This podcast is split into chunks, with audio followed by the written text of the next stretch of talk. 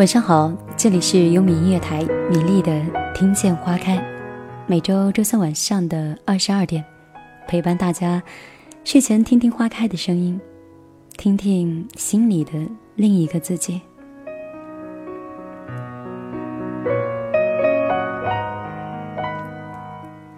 有朋友说我说我节目似乎因为换了一个地方，声音跟状态呢都是有了微微的区别。我想应该是的。心情变了，生活的状态自然也是有区别了。也许以后慢慢的节目也会发生不一样的变化，但是唯一不变的是陪伴你的，会一直是我。很希望我的声音会让一个人的夜晚也可以变得很美丽。我最近是喜欢上了栀子花，它就开在合肥的一些马路的隔离带里。每次坐车路过的时候，都可以闻到空气里面有一些飘洒的清香。前几天我摘了几朵栀子花，就扎在家里的阳台上。每天到了晚上，整个房间都弥漫着那种淡淡的芳香，沁人心脾，比任何一种香水都要好闻。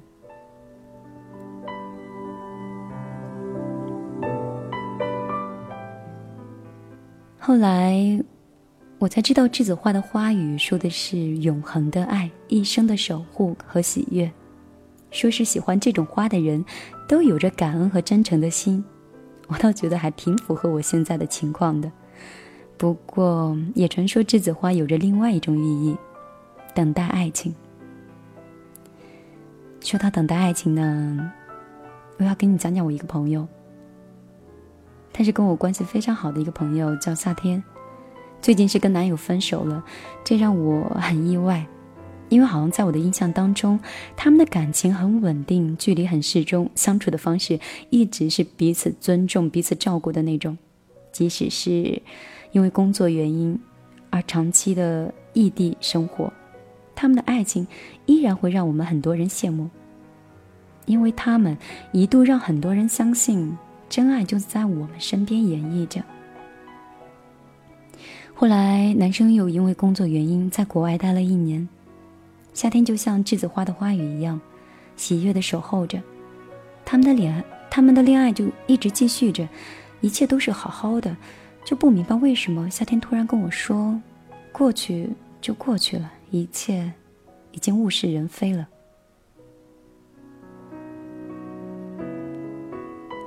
今天我跟他打电话的时候，他跟我讲。他说：“我从来都没有想过我会跟他分开，也没有质疑过我跟他的爱情，没有质疑过他的真心。跟他在一起也差不多有三年多了，即便是两年的分开，我也可以选择等待。我似乎是等了太久，分开的太久，等着等着，我就已经习惯了异地的距离，习惯了电话的表达方式，习惯了一个人生活，习惯了自由自在的相处方式。”而如今呢，结束了异地恋的方式，我突然觉得身边有一个人，会让我不自在，会觉得有点负担，更像是于，如果这样的话，我更希望是跟朋友在一起，而不是男朋友。我喜欢跟朋友在一起的无拘无束。总而言之，现在对爱情是没有心跳了，也没有情绪了，没有恋爱的味道了。他给我的感觉很亲近，又很遥远。异地太久了，爱情就变味道了。他说，他真的很努力的想去爱，重新爱上他，但是爱等的太久了，倦怠了，就好像长了翅膀一样，就飞走了。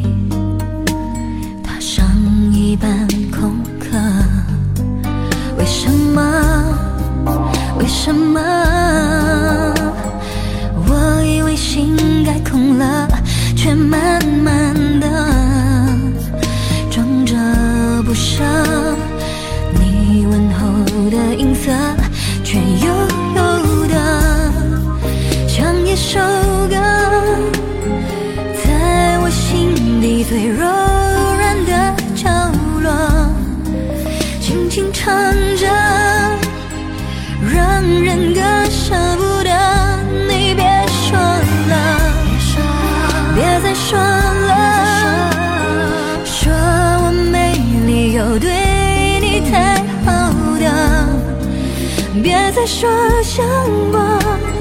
你不在。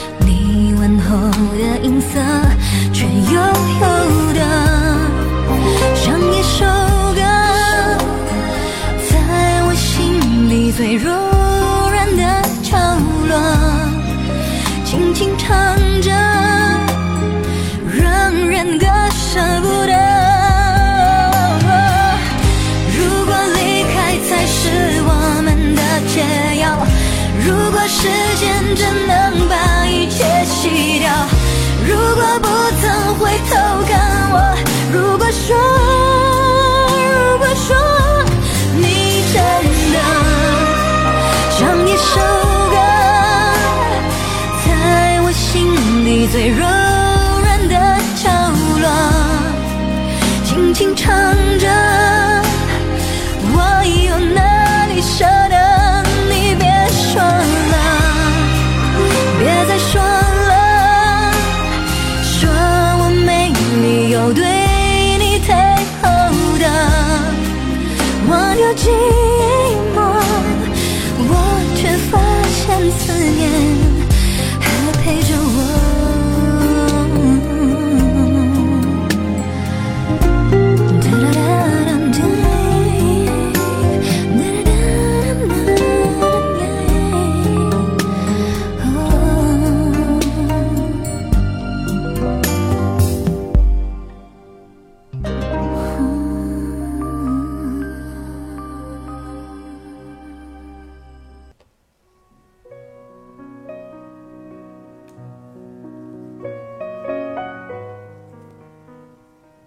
他们的故事以后，其实是不是给所有异地恋的朋友提了一个醒呢？即使你们觉得现在很相爱，而且很信任，也知道未来一定会在一起，哪怕没有办法陪伴在他身边，心里想着以后在一起一定会加倍的弥补他对他好，希望未来的某一天在一起的时候可以去珍惜、去呵护、去弥补过去的忽视。但是。我看到夏天之后，就感觉到是不是有些感情，不是因为说你错过了，然后搁置了一段时间后，等你再回头想去弥补曾经的空白期的时候，那个人的心还在老地方等待着你的回首。你别说这是一种不专情或者是不专一，我觉得我还挺能理解的。很多时候，别拿时间去考验爱情。因为拿时间考验来的爱情，会很容易被遗留在时间里吧。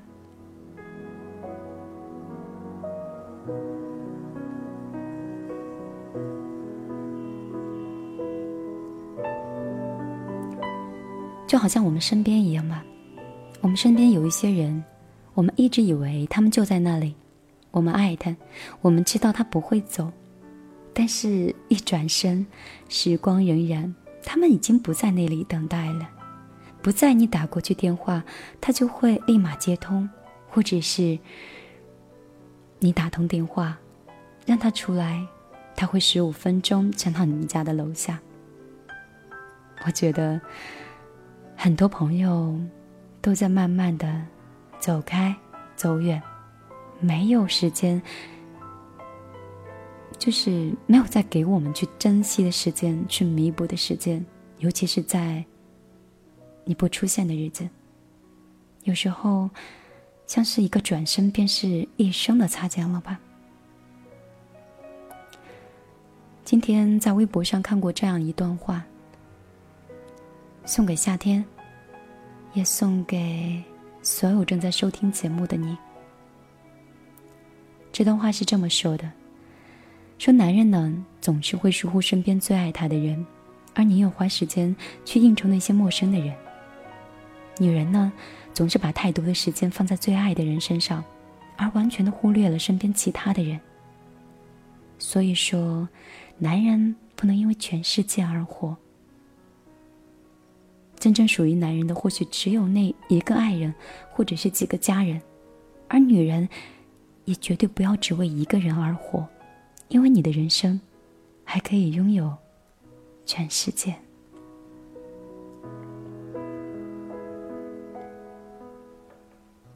今天晚上，我想把我的栀子花。送给手机前的你，愿你们能等到一个喜悦的爱情，愿你们能听到花开的声音，嗅到幸福幸福的味道。说到这里，也要说说我们的话题了吧？有人说，一万句我爱你，不如一句我在楼下等你。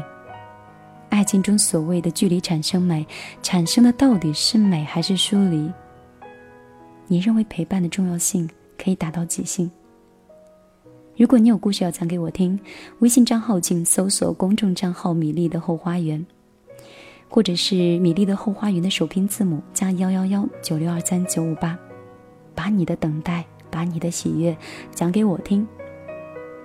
我是米粒，我们来听记忆里的后来，还有记忆里的栀子花开。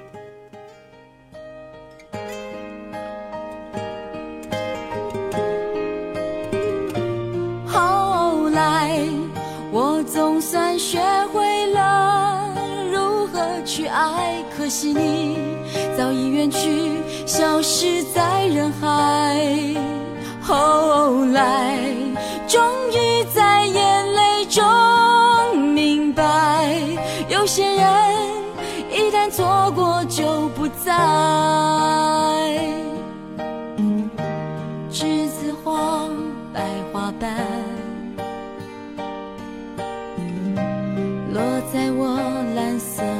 这句伤，爱你，你轻声说。我低下头，闻见一阵芬芳。那个永恒的夜晚，十七岁仲夏，你吻我的那个夜晚。让我往后的时光，每当有感叹，总想起当天的星光。那时候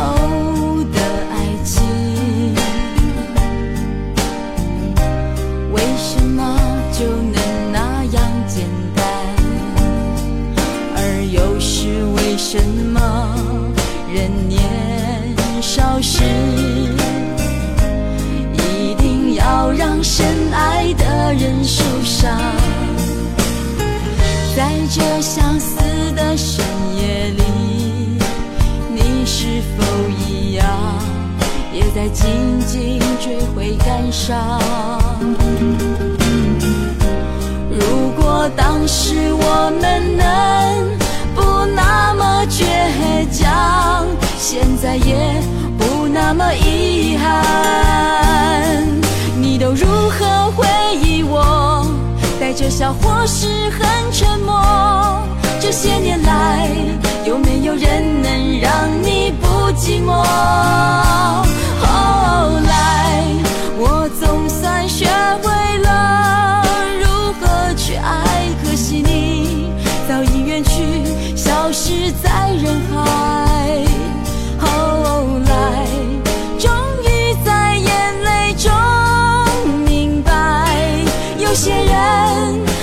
错过就不在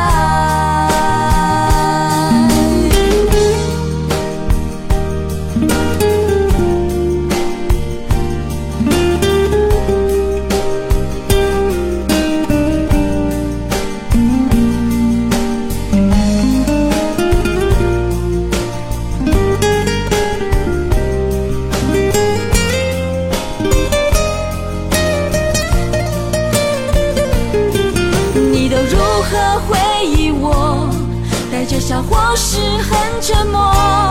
这些年来，有没有人能让你不寂寞？后来，我总算学会了如何去爱，可惜你早已远去，消失在人海。后来，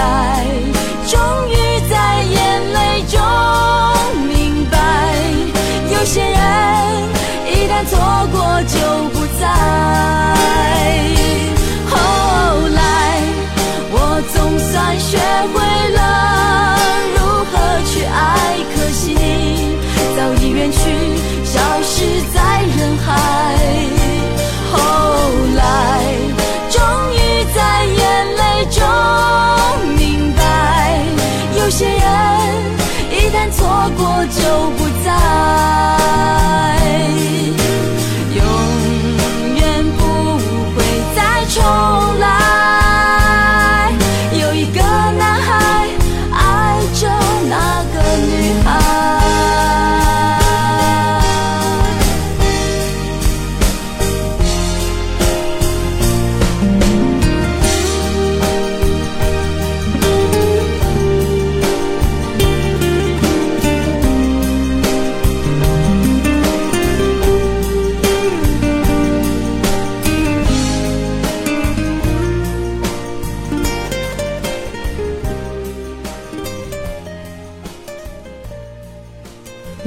这首《后来》，相信很多很多的人都有听过，但是今天我听他的时候，就觉得比以往要来的伤感。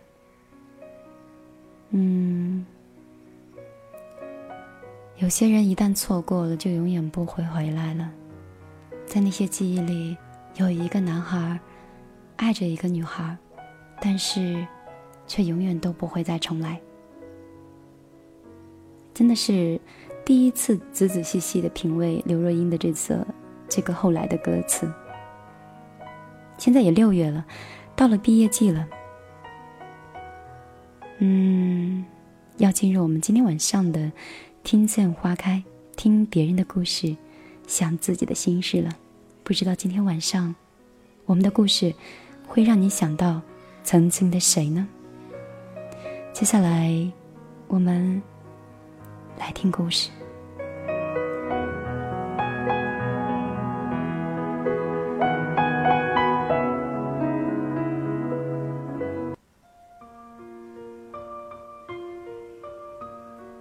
不再让你孤单。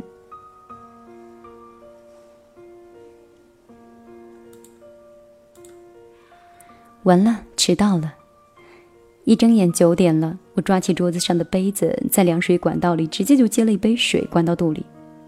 早上一杯水，清肠防便秘，这是大钟教的。对了，今天大钟结婚，五月二十号，真是个好日子，扎堆儿一样，酒店都要贵上好几倍。但人说了，结婚这事儿呀，马虎不得。我是抓起桌子上的红包，就朝他们家奔去了。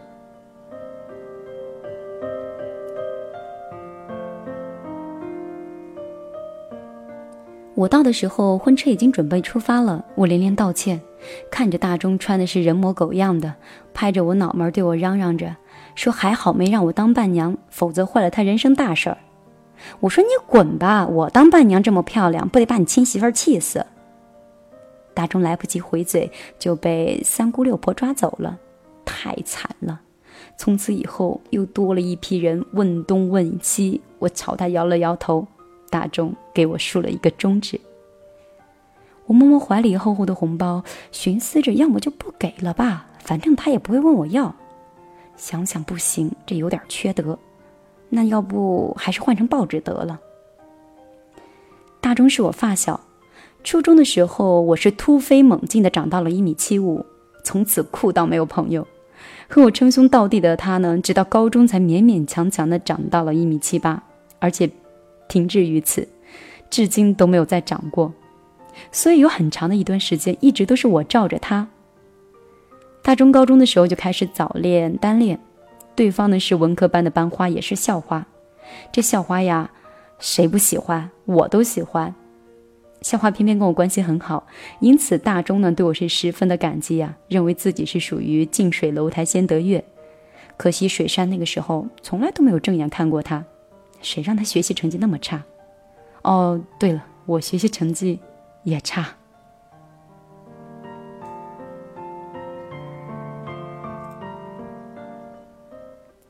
水杉是校花，众星捧月的物种。那个时候流行写信，每次自习我都陪着大钟写情书。直男脑子不行，写出来的句子不是肉麻到让人作呕，就是根本不知所云。所以这事儿自然就交给我了。大钟呢，就是负责跑跑腿，给我买零食。那个夏天真是太幸福了，全世界的冰淇淋，不论是五毛的还是天价的，我是都吃了个遍儿。吃完写完，大钟抄一遍，第二天我再放到水山的抽屉里。反正人家收了，看不看我不知道，但是从来都没有回过。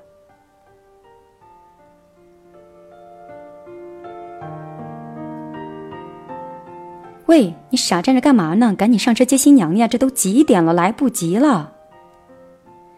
大钟朝我喊了几句，我猫腰钻进了他的迎亲大队伍里。我抬头看到车上挂的香水瓶，味道真是俗气，一股子甜腻儿，就像是兜头浇了一盆花瓣的浓缩精。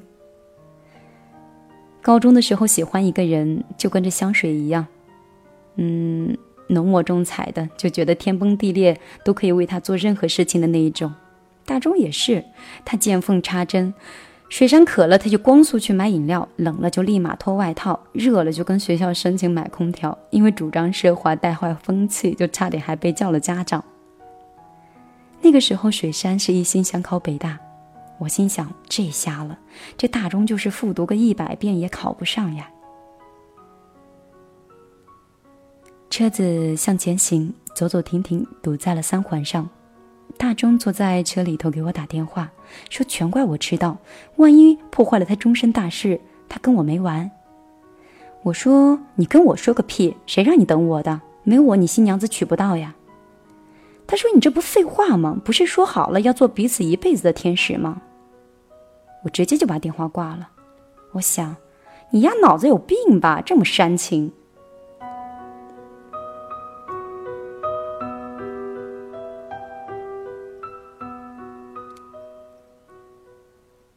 高三那年，水山成绩是一路领先，全校师生都看好他，没有人认为他考不上北大。大中就蔫了，明练了三年，殷勤献尽，屁用没有。离高考还有一个月，我们三人行，水山看都不看我俩一眼，一路是默念单词，直到走到车棚才发现，自行车座上被人用马克笔写下三个大字：考不上。我们面面相觑了几分钟之后，大钟走上去，用手把三个字抹掉，抹了好几次，是终于抹干净了。雪山看了一眼，推着车子就走了。第二天又出现了，依旧是三个字：考不上。红色的马克笔写在灰色的车车座上，显得是格外的明显。大钟没有吭气，上去依旧是抹掉。第三天又是。第四天重复，第五天开始，大钟干脆就不上晚自习了，就蹲在车棚里等。这实在饿得不行了，就到小卖部买了一包辣条。果不其然，这一回来又出现了三个字：考不上。大钟快气疯了，跑到教室里面嚷嚷着要搜每个人的包，查一下谁的包里有笔，就知道是谁了。我说他幼稚，谁杀完人还把刀放包里等着你查呀？今天算了，明天继续蹲吧。大钟怒气冲冲的抹掉了字，结果放学的晚上又出现在车座上。三天后的摸底考试，水山考砸了，直接跌出了年级的前十，试前一百都没进去。大钟却莫名其妙的因祸得福，居然考了个第九。揭榜那天考不上三个大字，依旧是神出鬼没。水山崩溃了，第一次看见他哭。校花连哭的时候都这么动人呀，楚楚可怜的。让人一时看呆了，不知道如何安慰。大钟默默地走过去，一脚踹倒了水山的车子，说：“这车不要了，从今天起，我送你。”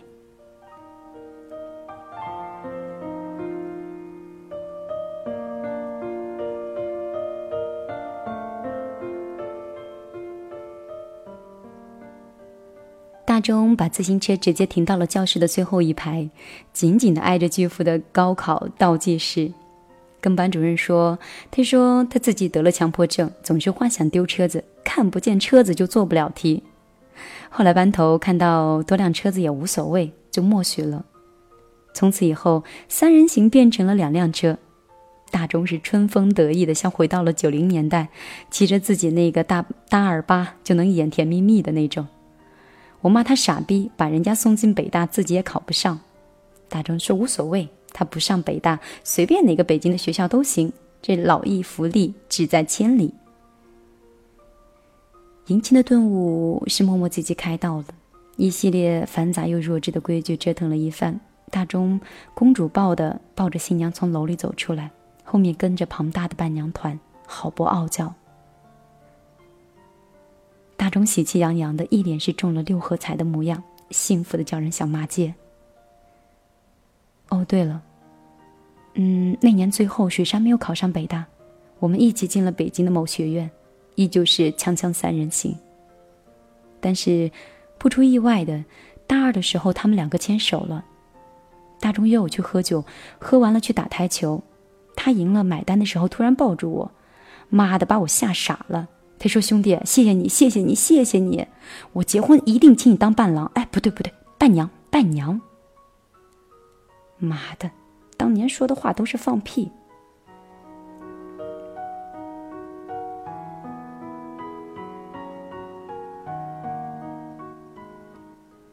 到了酒店，交了份子钱，婚宴就算开始了。一样是俗套的，无以复加，简直就是胡说八道，虚与煽情，无中生有。就是一个人跟一只狗都能被这司仪说成是天作之合。我入座了亲友团，看到水山。他现在俨然一股贵贵妇范儿。是的，大钟娶的不是水山，临毕业的时候分手了。大钟凌晨喝醉了，哭倒在马路中间，狂唱着《半岛铁盒》。为什么这样子？你看着我说，你已经决定。我说你醒醒，因为水山现在的男朋友开的是法拉利，好不好？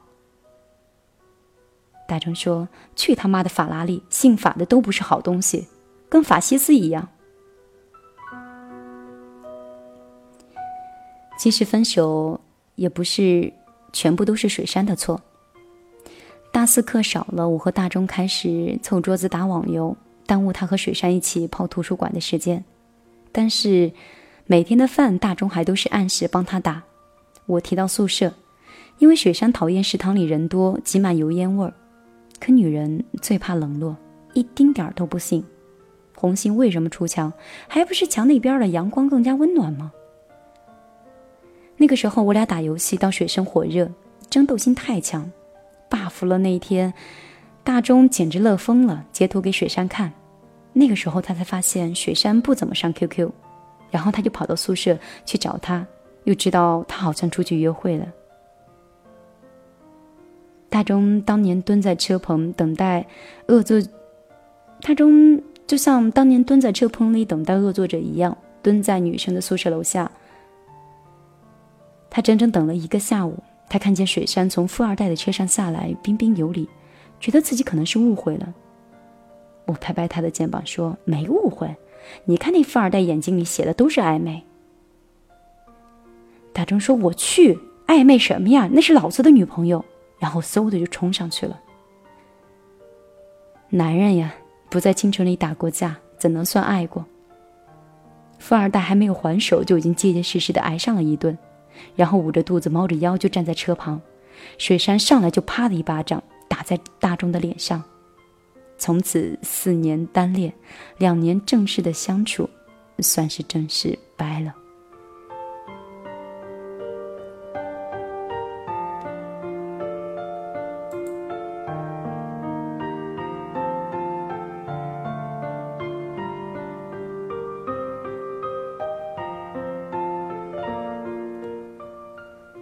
事情简单的就不用重复了。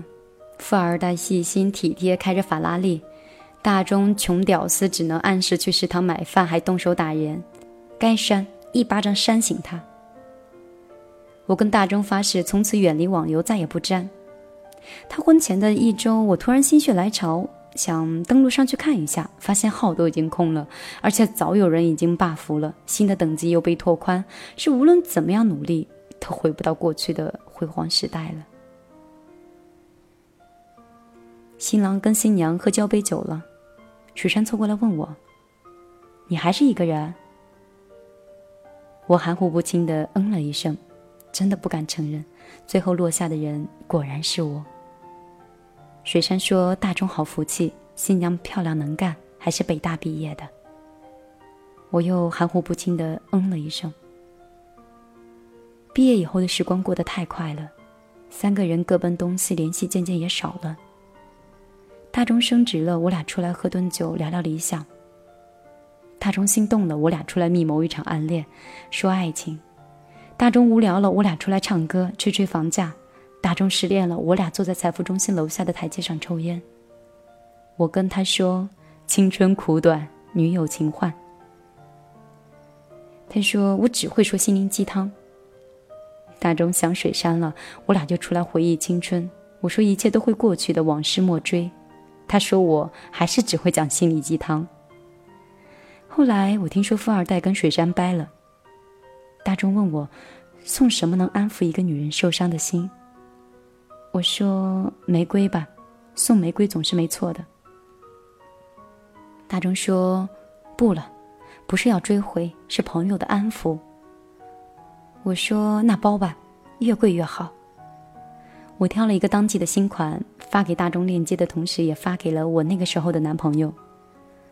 大钟咬咬牙，真的买了，还问我借了几千块钱，而我那男朋友，却直接当没有看见。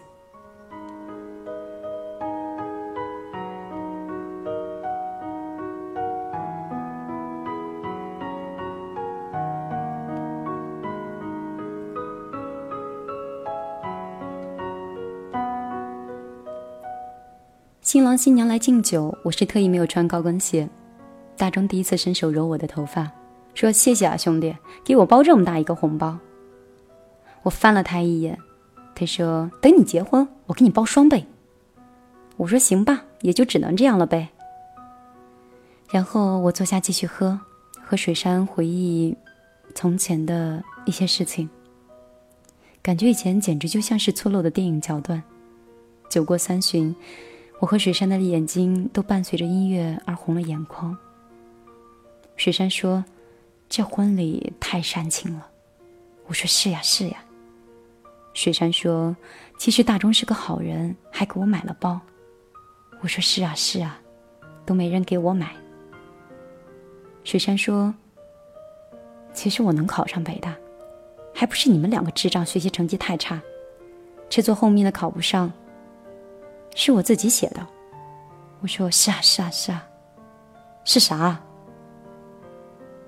雪山说压力太大了，全世界都觉得他能考上北大，他那个时候就想跟大中在一起了。大钟那大中那年的每一封信的后面都写着“我不再让你孤单”。有了他以后，雪山说他真的就不孤单了，他就想给自己找一个借口，自行车的后座。要比法拉利踏实多了，摔了都不怕疼。我傻了，我问他：“那你为什么红杏出墙去做法拉利了？”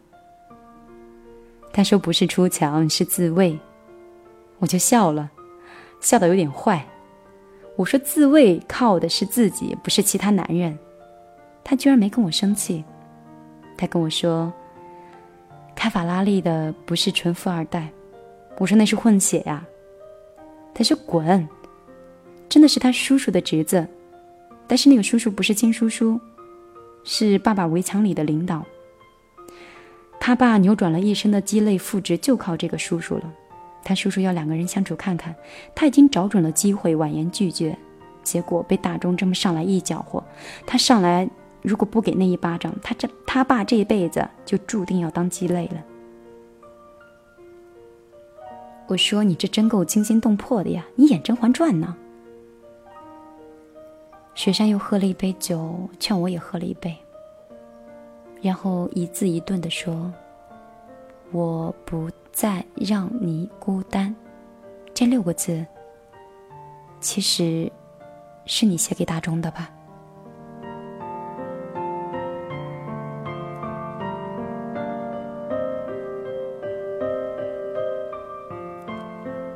我可能是喝多了，一站起来。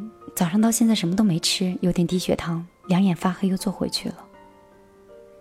那信都是我写的呀，我怎么会不知道？我说这六个字最能打动女孩，你就照抄，像我这样写，总有一天水山会被你写到软。我说你知道一个人在世界上有多孤单吗？什么情呀、爱呀，都是扯淡。爱什么？陪伴呀。你不让他孤单，就陪着他。就守候他。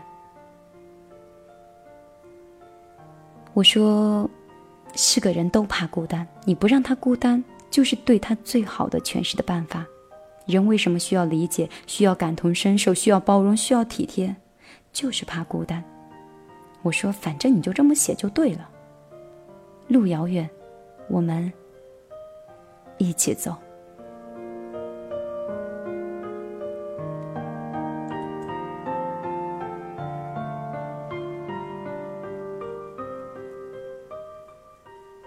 中和新娘又换了一套礼服，她一米七八，我一米七五。我站起来几乎跟她平视。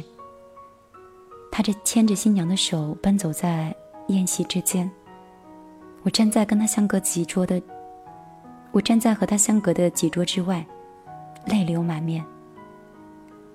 路遥远，我陪着你走，走到终点，你牵着别人的手，继续走，不回头。我功成身退，雪山喝多了，准备站起来要退席了。我说：“我们一起走吧，你带我一段，送我回家。我可能需要好好睡一场，好久没有起来那么早了。”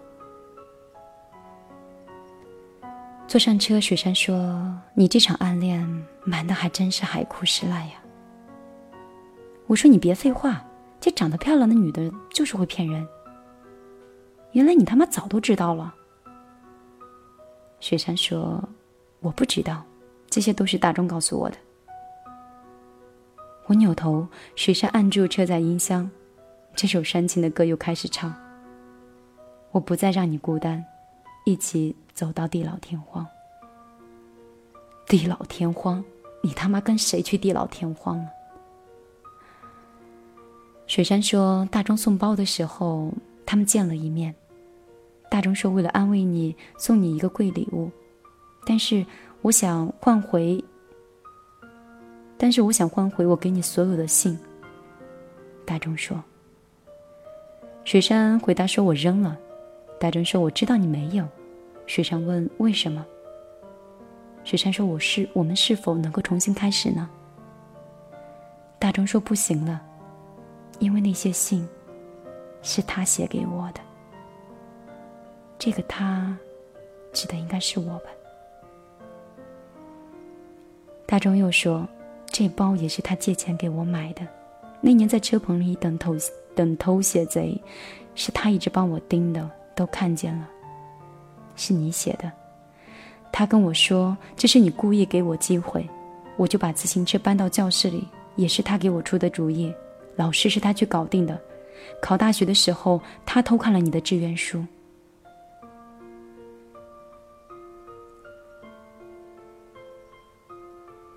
雪山说：“哦。”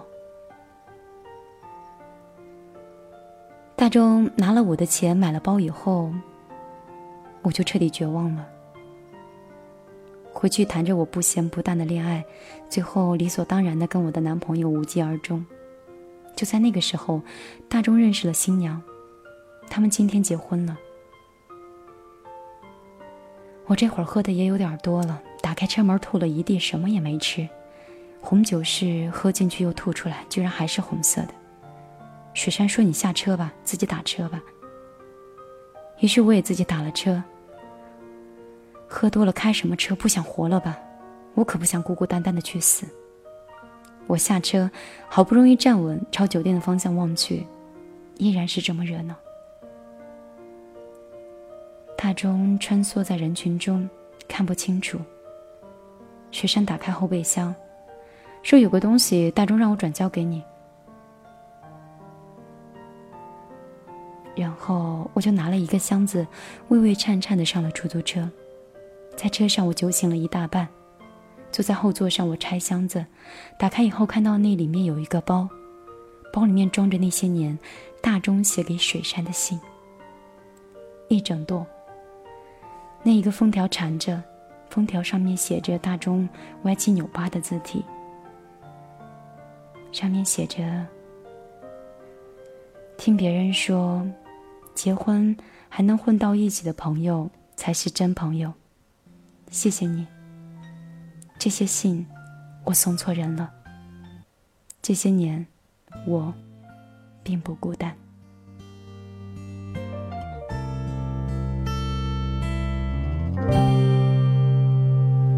又回到最初的起点，记忆中你青涩的脸，我们终于来到了这一天。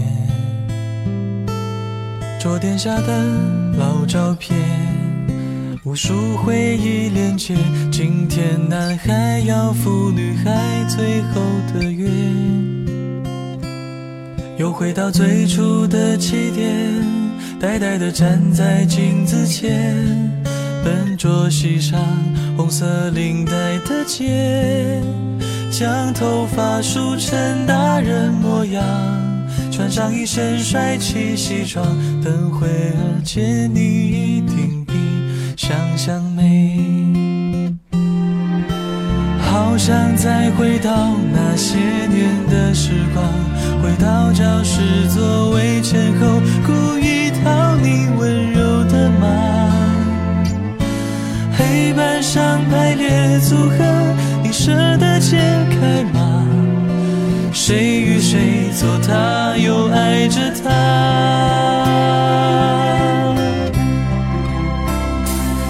那些年错过的大雨，那些年错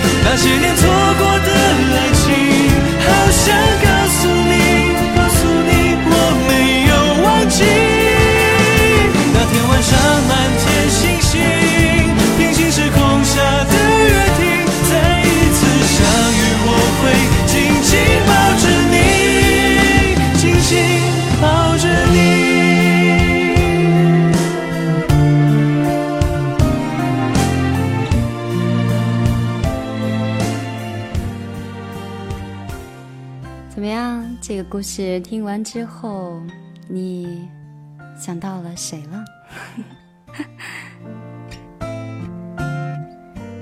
如果你要是喜欢我的节目的话，你可以在微信好友里面输入幺幺幺九六二三九五八，成为我的朋友。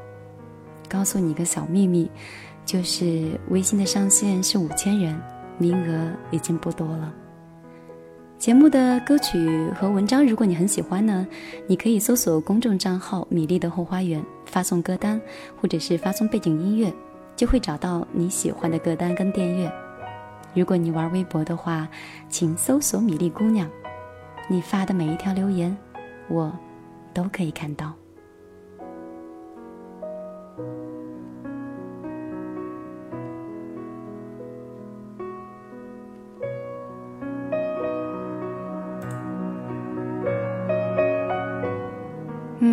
当然，我们要先来看一下我们的 YY 平台。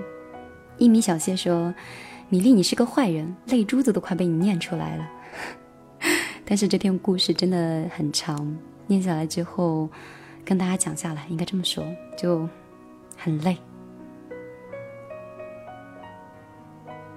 我们来看一下我们的微信平台吧，看看平台上听完故事的朋友想说哪些呢？P P Pretty 他说：“米粒，你终于来了，我等了你一个星期。”对啊，我们不是已经约定好是每周的周三了吗？所以有有那么漫长吗？翻译权在微信上跟我说：“他说好伤感，听到今天的主题，想起了那件事。”纠结了十年的那个女孩，最近呢是终于要尘埃落定，要嫁人了。曾经她追我的时候，我在躲避；后来我追她的时候，她在躲避。后来在一起的时候，我们曾经在车站吻别，但是那一次，真真切切的让我体会到了什么叫一转身就是一辈子。曾经抱着听王心凌的《抱着你哭》。两个人被现实是打击的体无完肤，所以终于我们被时间的洪流带的只剩记忆了。现在，现在的他有了一个很爱他的人，也在筹备婚礼，而我还是一个人。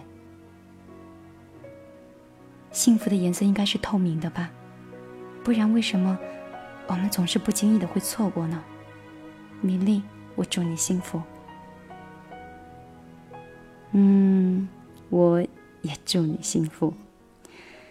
微信还是不停的在发过来，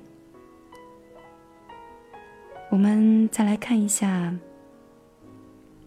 新来的一位朋友叫独行。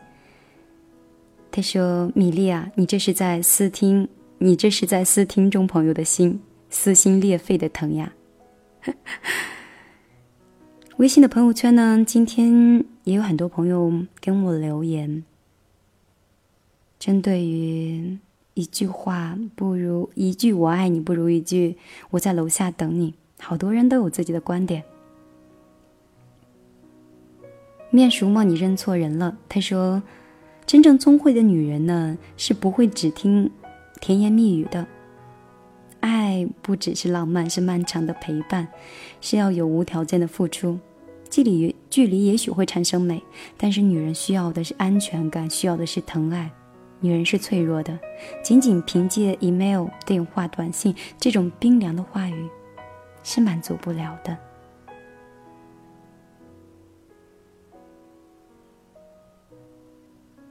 文青兔思密么么哒，他又说：“他说，我觉得陪伴呀，还是在于人与人之间的心的距离。有的人陪在你身边，但是你觉得相差千里；有的人相差千里，却觉得近在眼前。”一九九四，他说：“在爱情里，只有看得见距离，才能产生美；最怕是看不见距离，不信任、冲突。”这一切都会涌上来，不是相互，不是相互不相爱，只是太在乎对方的一切了。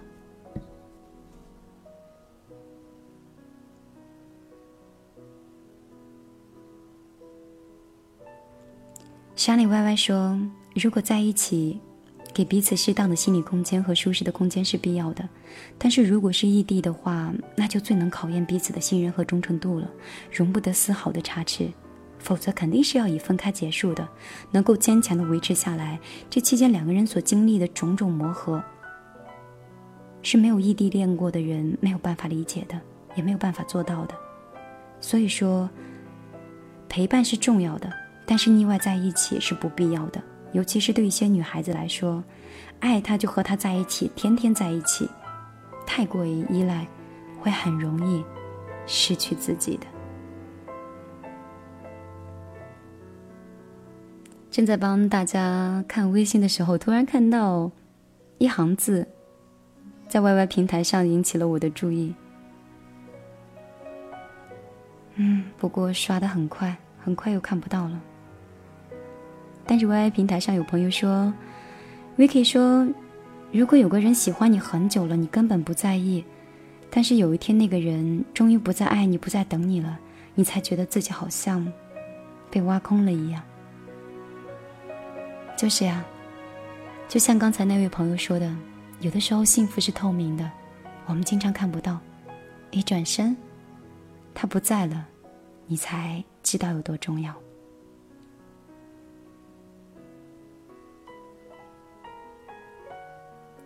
微微说：“一万句的我爱你，不如一句我在楼下等你。”很实际，也很浪漫。如果你爱我，你会想见我；如果你想我，你会来找我；如果你念我，你就会无时不刻的想关心我。相比甜言蜜语之后的空虚，还真的不如踏踏实实的给我一个安全的拥抱。我需要的很少，你给我最好的东西，就是好好的陪我。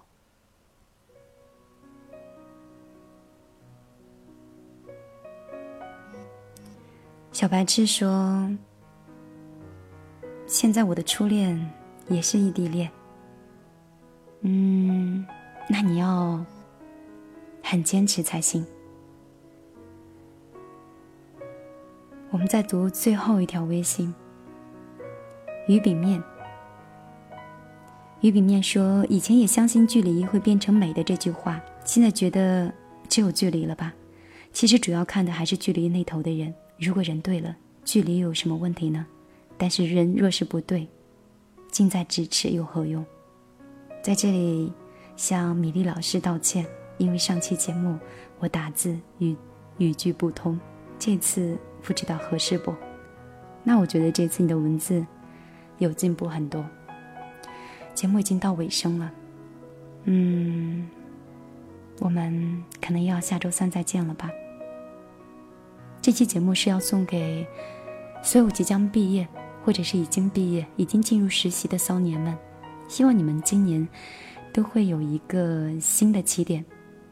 希望这些起点呢，都是一个美丽的开始。